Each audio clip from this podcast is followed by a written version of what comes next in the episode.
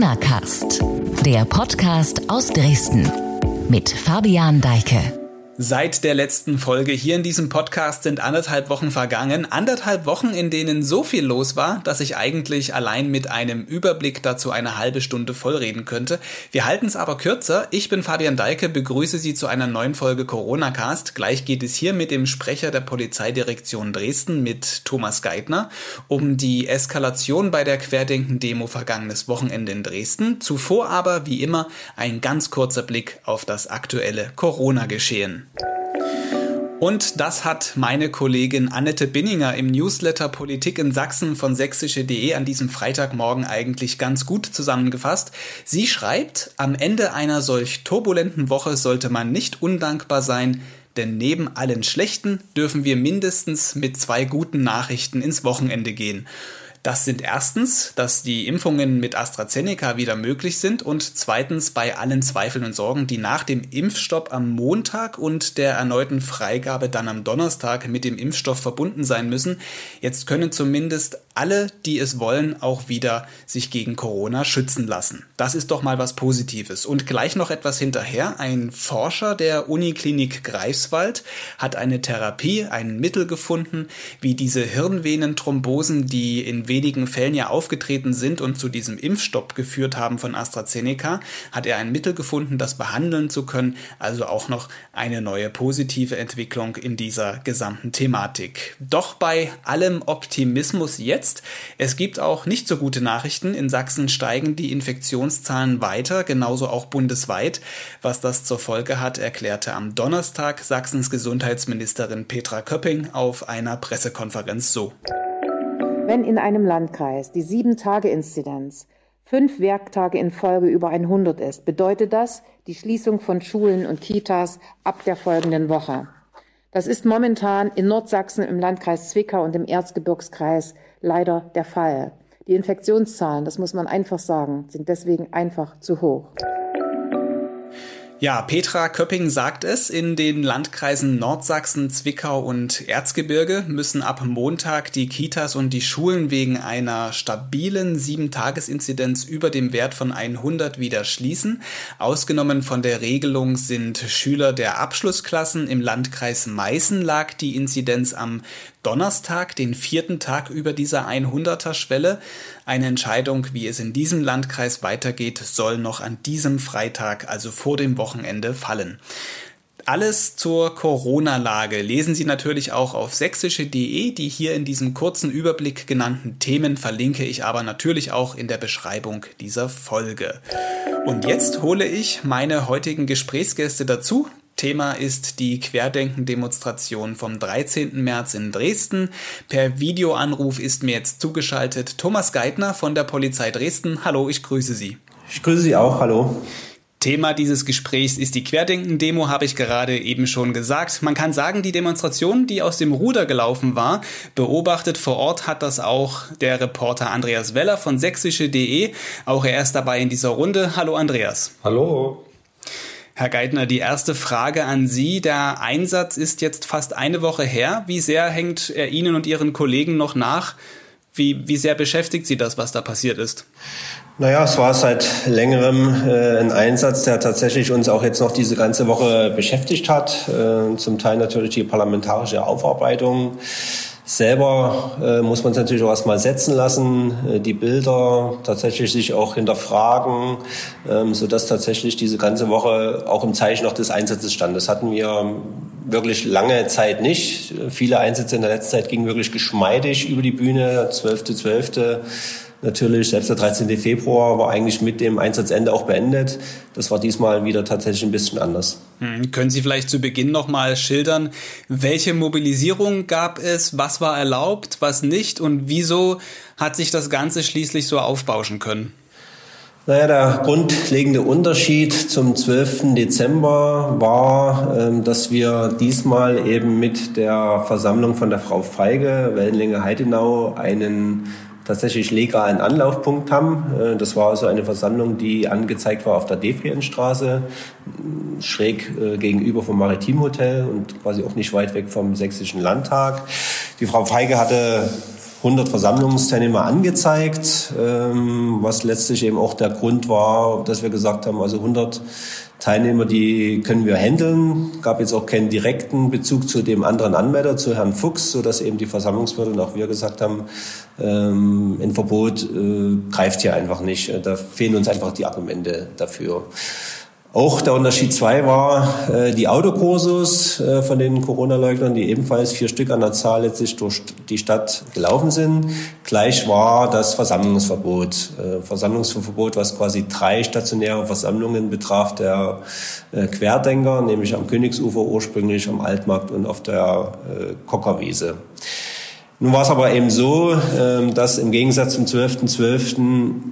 dieses Versammlungsverbot eben nicht zu einer Demobilisierung führte. Wir hatten am 12.12. .12. ja am Ende zwar auch Menschen unterwegs, aber eben immer nur in Kleingruppen und dadurch, dass sie eben keinen Anlaufpunkt hatten im Sinne von, äh, wenn wir sie angesprochen haben, konnte eben niemand sagen, ich bin auf der Weg zur Versammlung so und so, sondern die waren quasi automatisch in dem Verbot drinne. Es ist uns damals eben äh, einfach gelungen, schon im, in der Peripherie diese Gruppen anzuhalten, anzusprechen und im Zweifelsfall eben Platzverweise auszusprechen und Personalien zum äh, aufzunehmen.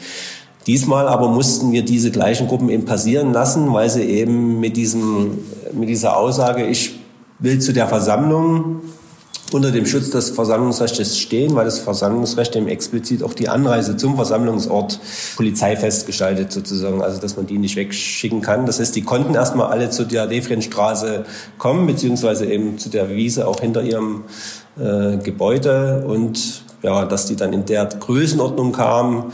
Also ich gehe schon davon aus, dass in Summe 2000 durchaus letztlich denkbar waren, die sich in zwei Gruppen aufgespaltet haben. Ähm, das war eben der gravierende Unterschied, äh, rein von der Menge schon mal. Hm. Andreas, du bist als Reporter relativ nah an den Demonstranten dran gewesen. Was haben die so für dich ähm, für einen Eindruck gemacht? Was waren das für Leute? Äh, ja, zum Teil kann man sagen mittendrin, weil als sich diese spontanen Demo da Richtung Magdeburger Straße entwickelt hat, war ich mit einer Kollegin wirklich da mittendrin plötzlich. Das ist eine ganz äh, große Spannweite. Also da sind Familien mit Kindern, da sind Jugendliche, da sind viele ältere Leute. Aber ich habe auch einige AfD-Politiker dort gesehen und halt Leute, die man auch bei anderen Demos schon gesehen hat, die gewaltbereit sind, die bekannt sind für sowas. Und das macht's dann halt brisant. Worin unterscheiden sich deiner Meinung nach so diese Querdenken-Demos jetzt von anderen Demonstrationen, die man ja in Dresden seit einigen Jahren schon so hat? Das ist vor allen Dingen diese Mischung, die dort stattfindet oder was da zusammenkommt. Das ist ja ein ganz breiter Kreis von, wie gesagt, ganz normalen friedlichen Leuten, auch friedensbewegte Leute, Esoteriker, äh, Corona-Kritiker, wie immer die sich nennen. Aber es mischen sich halt auch immer wieder Rechtsextremisten und Gewaltbereite darunter und machen da ihr Ding, sage ich mal. Und die große Masse will das wahrscheinlich nicht, aber toleriert es dann in dieser Menge. Wie schätzt das die Polizei ein? Wie, wie bewerten Sie das Verhalten dieser Menschen? Beziehungsweise auch, wie bewerten Sie die Gewaltbereitschaft in so einer Gruppierung? Ja, ich sehe es ganz, ich sehe es ganz ähnlich wie äh, Herr Weller. Das ist wirklich eine sehr diffuse Mischung an Personen. Was uns eben auch schwierig macht, ist eben tatsächlich A, dieses Alter. Also wir reden eben von dem hohen Personenanteil, die geschätzt schon Ü60 sind und gleichzeitig eben aber auch Familien mit Kindern oder mit Kinderwagen unterwegs sind. Und zwischendrin dann sicherlich auch der ein oder andere Rechtsextrem. Und das Differenzieren ist in so einer Menge dann tatsächlich schwierig. Und da ist man natürlich auch als Polizist ein bisschen in einem moralischen Dilemma. Man tut sich natürlich schwer, gegenüber lebensälteren Menschen so robust aufzutreten, wie man vielleicht mit Gewalttätern Sport umgehen würde. Ja, am 12.12. .12. hatten wir eben den Unterschied, dass da tatsächlich auch die Gewalttäter Sport mobilisiert hatten und wir konnten die im Zug quasi auch schon feststellen. Und diesmal sind die vereinzelt, äh, Rechtsextreme sicherlich mit rein, diffundiert sozusagen, wie wir sagen, in die Versammlung. Aber das Prägende war eigentlich eine Altersgruppe, was jetzt nie so das typische Polizeigegnerklientel ist. Prägend war ja aber auch dann am Ende das Bild von diesen Demonstranten, die gegen Polizisten vorgegangen sind. Es gab auch Übergriffe auf Pressevertreter, heißt es. Hat die Polizei vielleicht aber genau dieses Verhalten oder diese Möglichkeit, dass es zu Übergriffen kommen kann, eben von gewaltbereiten Leuten auch unterschätzt dann? Weil es ist ja passiert. Ja, das ähm, sehe ich nicht so. Ich sag mal, unser Auftrag als Polizei ist ja, Menschen zu schützen, Gebäude zu schützen, äh, im Zweifelsfall eben auch dazwischen zu gehen, um äh, Dritte vor Schaden zu bewahren. Wenn sich aber jemand entscheidet, uns anzugreifen, äh, das kann natürlich ein Einsatzkonzept nie verhindern. Ich meine, dafür sind wir auch Polizei. Dafür gibt es eben auch diese Schutzausrüstung. Deswegen haben wir eben einen Helm mit, deswegen haben wir eine Maske mit und deswegen sehen wir mitunter eben auch so martialisch aus, weil es eben ein Stück weit tatsächlich zu diesem Berufsbild äh, dazusteht. Was wir aber machen können, ist dann die zur Verantwortung zu ziehen. Und ich glaube, das ist uns eben sehr gut gelungen. Nicht nur die knapp 1000 Personalien, die wir auf der Magdeburger Straße wegen Verstößen gegen die Corona-Schutzverordnung äh, erhoben haben, sondern wir haben ja auch den Angreifer, der von diesem Video, wie, wo man sieht, wie er diesen Beamten von hinten runterzieht, auch den haben wir ja festgenommen. Es handelt sich um diesen 41-Jährigen auch äh, zur Verantwortung gezogen. Dass diese Frustration und diese Radikalisierung auf der Straße, die wir ja seit längerem wahrnehmen, sich dann mitunter Band bricht, wenn eben der Staat konsequent vorgeht, wenn wir eben Zwangsnahmen äh, durchführen, ja, das ist jetzt nie überraschend. Die Frage ist nur, kann man es tatsächlich taktisch verhindern? Und das äh, würde ich eher verneinen. Es gab ja auch dann äh, zur Absicherung auch, oder beziehungsweise es wurden aufgefahren, Wasserwerfer, Räumpanzer, es war ja wirklich auch viel Material, sage ich jetzt mal da, taktisches Material. Ist es nicht zum Einsatz gekommen? Was müsste passieren, dass das tatsächlich auch zum Einsatz kommt? Oder ist das eher so, dass man das auffährt, um präsent zu sein? Sowohl als auch. Also wir haben ja uns ganz bewusst entschieden, zum Beispiel am Impfzentrum dann auch die Wasserwerfer vorzufahren, um einfach dort auch nach außen klar zu machen, dass es dort eine niedrige Einschreitschwelle geht. Es ging ja nicht nur darum, das Impfzentrum an sich zu schützen, es ging ja auch darum, dass das Impfzentrum nicht von sich heraus erkennt, okay, das wird uns hier zu heikel zum Schutz unserer Mitarbeiter, stellen wir das Impfen jetzt erstmal ein. Die Botschaft wollten wir ihnen nicht senden und deswegen auch dieses martialische Eintreten, Auftreten. Ähm, die Frage, wann man das einsetzt, lässt sich vielleicht äh, gar nicht so einfach beantworten. Natürlich gab es diese Forderungen unmittelbar nach dem Einsatz, dass wir hätten Wasserwerfer schon bei dieser Personengruppe einzusetzen. Aber da, ist, denke ich, sind wir auch sehr fest in unserer Meinung, Wasserwerfereinsatz zur Bekämpfung von Ordnungswidrigkeiten, das passt einfach nicht zusammen. Das ist nicht verhältnismäßig. Wir haben als Polizei ja, das Monopol, das Gewaltmonopol. Und gerade deswegen müssen wir eben sehr sorgsam auch mit diesem Monopol umgehen. Und da müssen wir wirklich genau abwägen. Und ich denke, es ist schon ein Unterschied, werden wir mit Steinen beworfen, werden Barrikaden angezündet, fliegen Molotow-Cocktails oder wird nur eine Polizeikette überlaufen. Äh, da ist schon eine Spannbreite und Wasserwerfer sind auch taktisch für so eine Situation von einer Menschenmenge von 1000 Leute mit einem Infektionsrisiko auch deswegen ungeeignet, weil sie das Infektionsrisiko eben überhaupt nicht verringern würden. Jetzt kann man sagen, ja, in Berlin haben sie die Leute beregnet. Ja, das stimmt. Aber die Geschichte hat trotzdem seinen gleichen Lauf genommen. Auch dort hat es Stunden gedauert, bis die Menschen weg waren.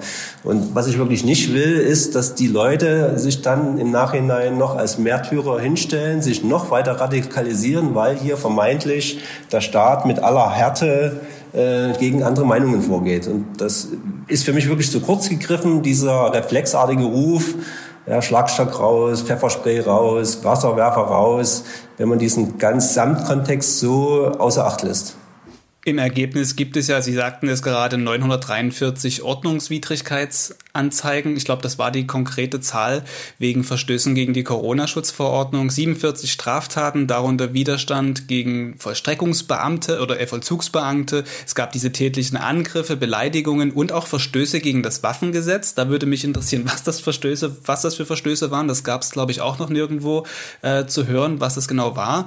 Und es gab 915 Platzverweise ist schon eine ganze Menge. Was, was droht jetzt diesen Betroffenen da äh, unterschiedlicherweise?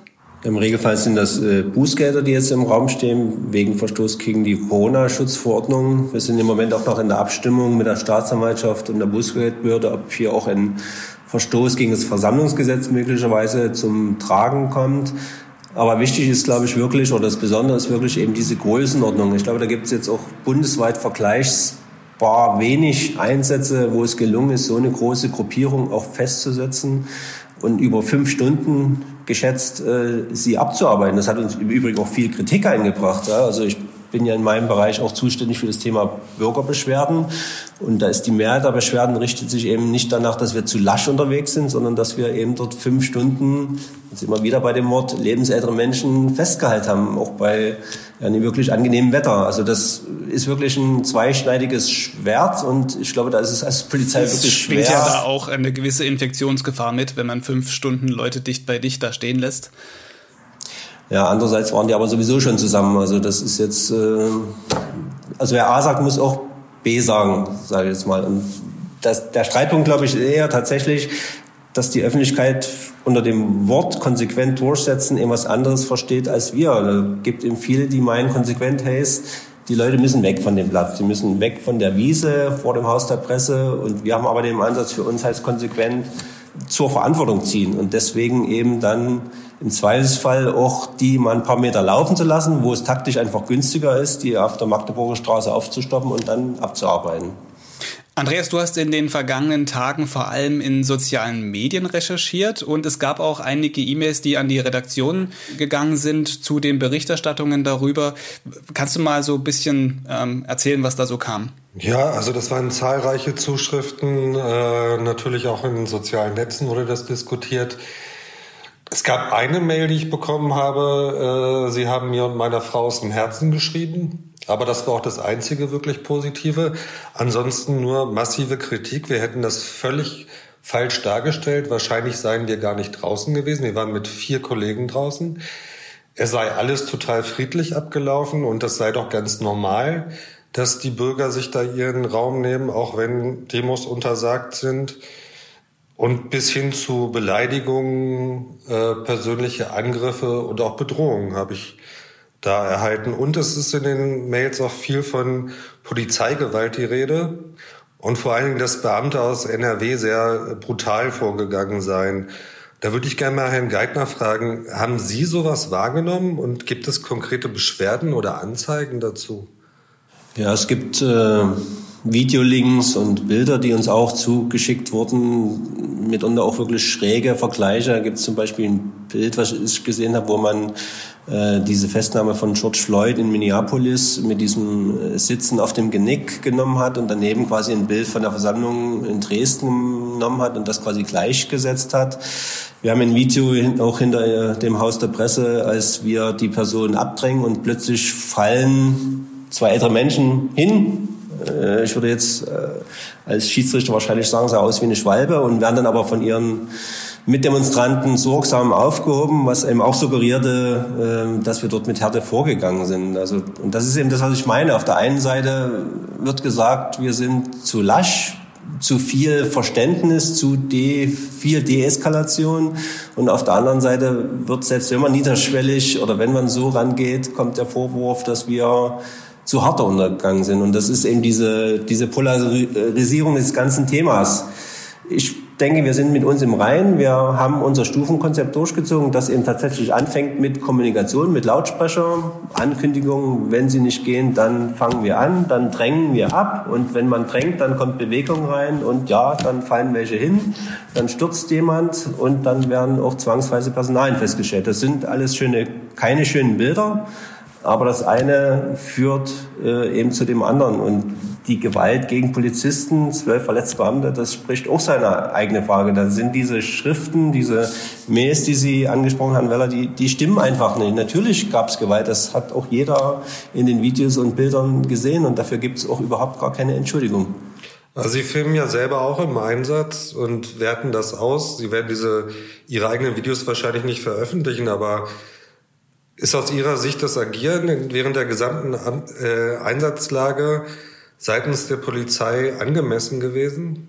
Das sehe ich äh, absolut so. Ähm, ich hatte es ja jetzt schon angedeutet, wir kommen ja eigentlich nicht aus der Kalten und setzen Pfefferspray ein oder äh, einen Schlagstock ein oder so. Wir sind ja da, glaube ich, sehr offen und transparent und kündigen das immer vorher an, wenn uns jetzt eine Situation komplett überrascht. Und die Menschen hatten die Möglichkeit, sich von diesem Ort zu entfernen. Mehrfach haben wir ihnen auch hinten raus Richtung Ostrallee diesen Raum gelassen, sich einfach zu gehen. Ja, aber wenn das dann nicht gemacht wird und es ist nun mal einfach auch ein Verstoß, naja, dann muss man auch mit den Konsequenzen leben. Und wenn wir dann angegriffen werden, dann sind wir auch in einem anderen Film. Das kann uns jetzt auch niemand absprechen, dass wir uns dann auch robuster aufstellen und natürlich nicht äh, noch die andere Wange hinhalten. Ähm, in der Pressemitteilung direkt nach dem Einsatz war dann auch von zwölf verletzten Beamten die Rede. Sie hatten auch gerade eben nochmal diese Zahl genannt. Wie geht es den Verletzten jetzt eigentlich? Ja, denen geht es den äh, Umständen entsprechend, wie man so schön sagt, gut. Es sind im Regelfall also Prellungen, Schürfwunden, also nichts, was jetzt einen längeren Dienstausfall äh, begründen würde. Ich sage mal, jeder verletzte Beamte ist einer zu viel, unstrittig. Aber auf der anderen Seite haben wir natürlich auch schon Einsätze gehabt, wo wir über 100 verletzte Beamte haben. Und ich persönlich war ja auch wie Herr Weller vor Ort an vielen Orten, äh, vor dem Maritimhotel auf der Magdeburger Straße, aber eben auch vor der Zentrumsgalerie. Die Bilder wirken immer sehr dramatisch, aber das waren am Ende, war das immer bloß eine halbe Minute, wo dieses Gerangel gab. Äh, aber da wird eben geschubst, da wird eben getreten und dann fällt man eben auch hin. Und dann kommen immer solche Verletzungen zustande. Haben Sie eigentlich erfasst, auch wie viele von den Demonstrationsteilnehmern verletzt oder geschädigt wurden? Und gibt es überhaupt auch eine Teilnehmerzahl, mindestens eine geschätzte? Also wir haben keine Teilnehmerzahl. Das sind vielleicht am ehesten so Schätzungen, so eine Mischung aus Bauchgefühl und verglichen, was man schon so mit Ansammlungen hatte, wenn man das eben auch auf unserer Videobildübertragung hier im Führungsstab so sieht, dass man da in seinem Kopf im Vergleiche zieht zu ähnlichen Versammlungssituationen. Ich halte so 1500 bis 2000 in Summe äh, realistisch, die sich dort äh, zwischen Landtag und Maritimhotel äh, Ostragehege angesammelt hatten. Ja, und bei den geschädigten äh, Demonstrationsteilnehmern ist es eben auch so ein Phänomen, die melden sich im Regelfall nicht. Also es gibt vereinzelt, wie gesagt, diese Videos, die man einschickt, aber jetzt im Einsatz äh, ist es eher so, dass man Situationen filmt, und die dann mit einem entsprechenden Kommentar einstellt, aber im seltensten Fall, dass man tatsächlich dann auch den Weg der Anzeige bestreitet.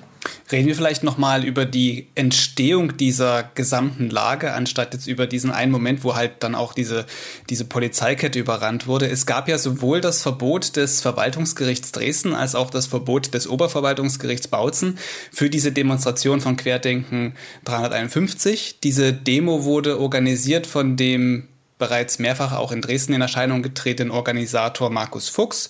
Andreas, diese Demo war ja verboten, trotzdem sind dann diese Tausenden von Leuten nach Dresden gekommen. Wieso kann sowas stattfinden? Wie mobilisieren sich dann solche Demonstrationen? Naja, der Anmelder, Herr Fuchs, hat ja nicht demobilisiert. Er hat ja gesagt, er geht gerichtlich dagegen vor. Er wägt auch noch bis vor das Bundesverfassungsgericht zu ziehen. Und dadurch fühlen sich dann die Leute motiviert, trotzdem zu kommen. Es könnte ja kurz vorher noch eine Entscheidung kommen, dass es doch zugelassen wird. Das ist, sage ich mal, die, die Ausrede, weshalb man sich dann äh, sammeln kann. Und im Gegensatz zum 12. Dezember war zumindest mein Eindruck, korrigieren Sie mich, Herr Geithner, dass da die am 12. Im Dezember die Anreise vorwiegend über die Bahn erfolgt ist und das gut geklappt hat die aus den Bahnen rauszuziehen. Und hier sind diesmal die äh, Personen eher individueller oder in Gruppen mit Autos oder wie auch immer angereist.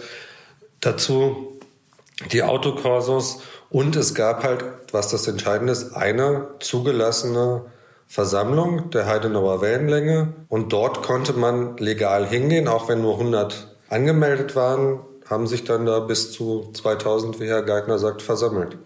Ja, das sehe ich äh, Genauso. Tatsächlich hatten wir am 12. Dezember diese Anreise eben gerade von diesen Sportgewalttätern, die ja ähnlich wie das am 13. Februar bei den Rechten ist, die kommen im Regelfall eben tatsächlich mit der Bahn und äh, ziemlich geschlossen, also in großer Gruppe. Da ist es natürlich taktisch einfacher, die auch schon am Bahnhof aufzuhalten, aufzustoppen und im Zweifelsfall eben auch in Gewahrsam zu nehmen.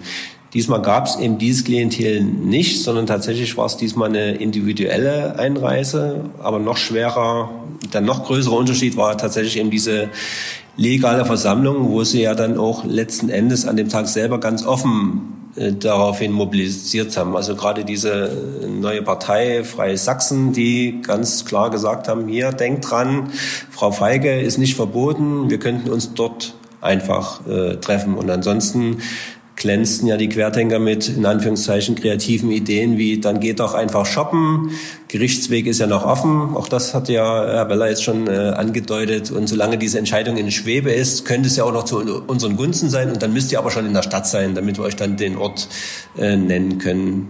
Und das führte eben letztlich zu dieser Konzentration und auch zu dieser hohen Personenzahl.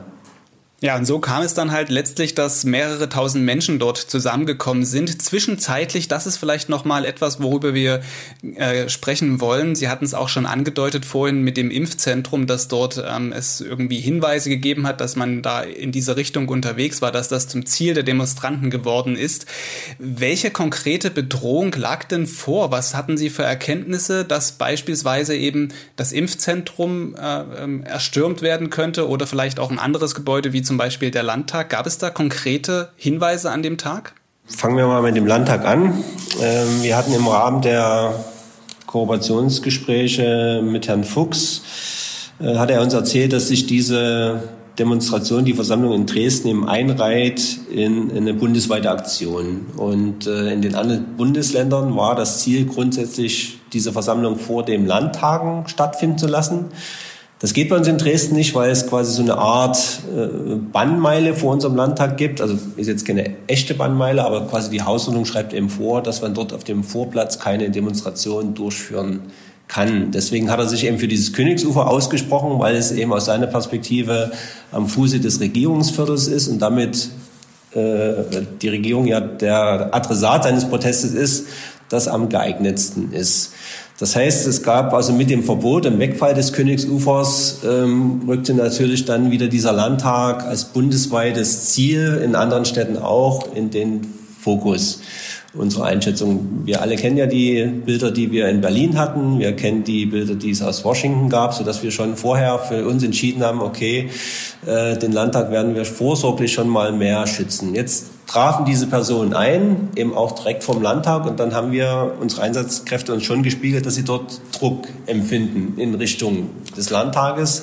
Was eben auch ein Auslöser war, dass wir gesagt haben, wenn wir abdrängen, dann eben in Richtung Ostrallee, also weg vom Landtag, weg vom Maritim und quasi uns dort diese Bewegungsfreiheit zu sichern, dass das nicht gestürmt ist. Äh, ein Aufruf im Sinne von, äh, wir stürmen jetzt 10 Uhr oder 14 Uhr den Landtag, sowas gab es nicht, aber das, man nennt das bei uns so konkludentes Verhalten.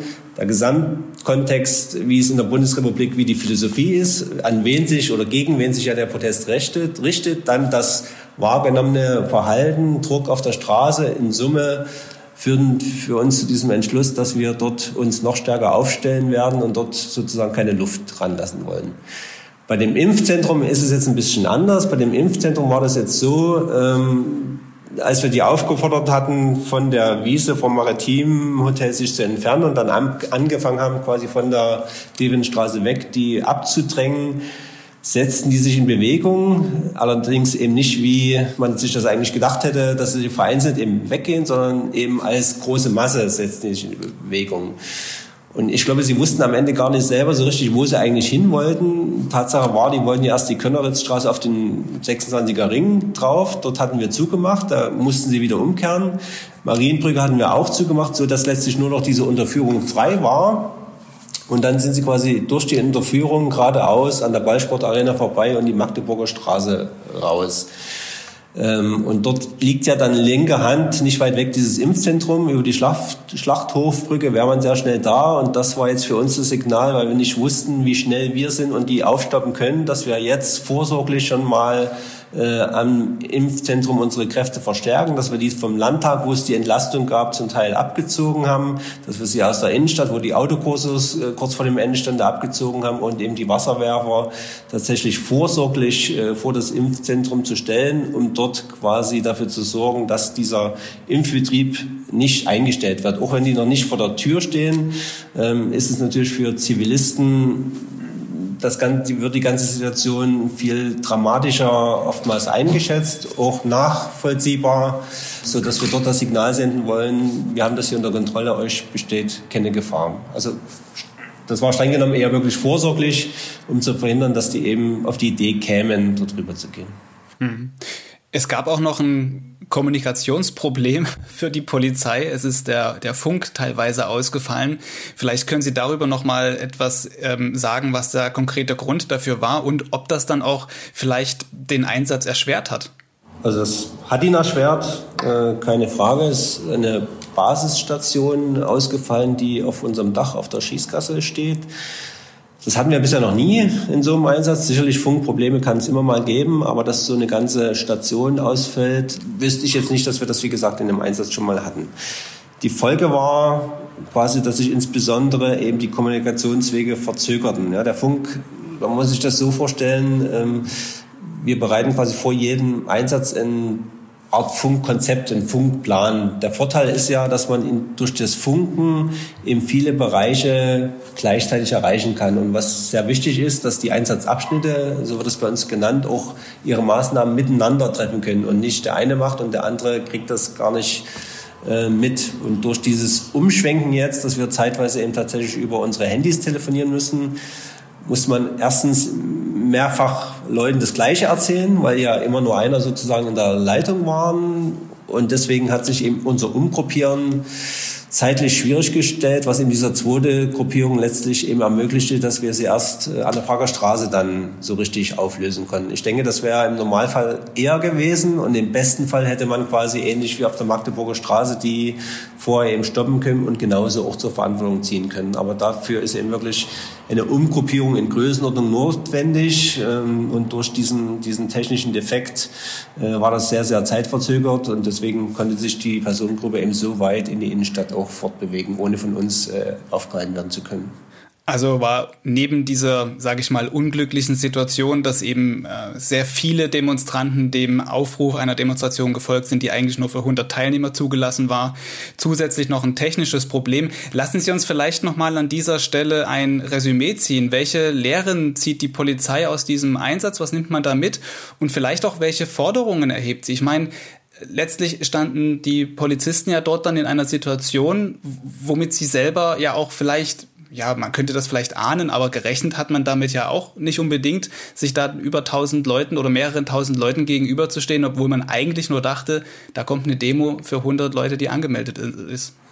Lernen rauszuziehen, ähm, ist schwierig, das jetzt in äh, knackige Punkte zu verwandeln.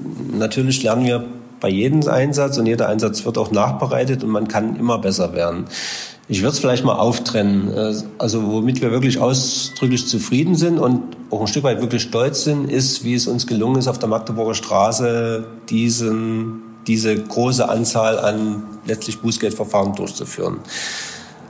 Was uns auch sehr gut gelungen ist, und das war ja gestern auch letztlich der Tenor im Innenausschuss, äh, dass alle froh waren, dass wir sowohl den Landtag geschützt haben und deswegen eben auch mögliche Bilder verhindert haben, wie ich sie vorhin schon mal beschrieben hatte, und auch, dass das Impfzentrum durchgängig seinen Betrieb aufrechterhalten konnte aufgrund unseres Schutzes.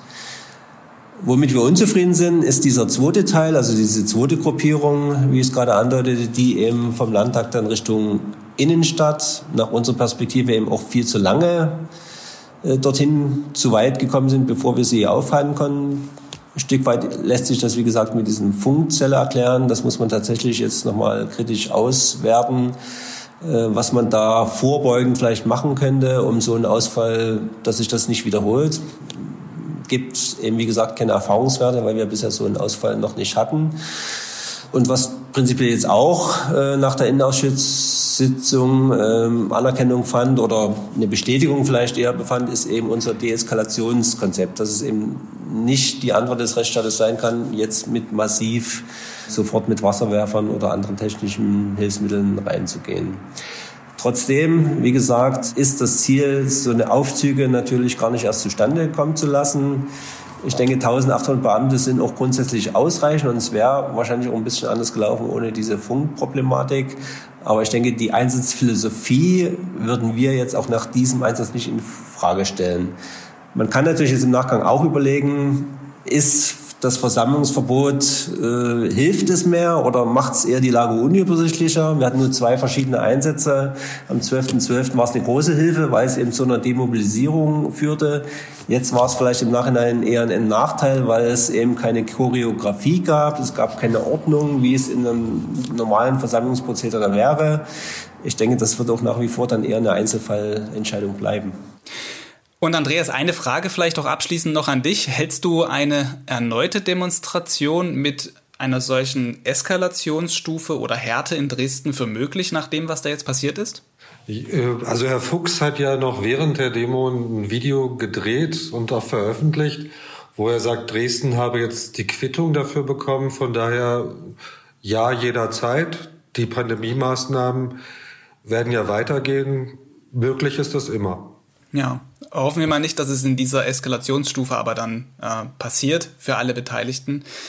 Das waren Thomas Geithner von der Dresdner Polizei und Andreas Weller, Reporter von sächsische.de. Vielen Dank an Sie beide, dass Sie dabei waren hier bei diesem Gespräch, Herr Geithner. Danke auch. Und Andreas. Ja, vielen Dank. Damit geht diese Folge Corona Cast zu Ende. Weiter geht es direkt am Montag. Da spreche ich mit Dr. Thomas Grünewald, dem Vorsitzenden der Sächsischen Impfkommission. Natürlich wird es da um das Thema Impfung gehen, Fragen zu AstraZeneca, auch zu anderen Impfstoffen, wie etwa den russischen Sputnik V und noch vieles mehr. Ein Hinweis noch am Ende aber, Hintergründe und weiterführende Inhalte zum Thema dieser Folge über die Querdenken-Demo finden Sie in der Beschreibung der Episode. Damit tschüss und bis nächste Woche.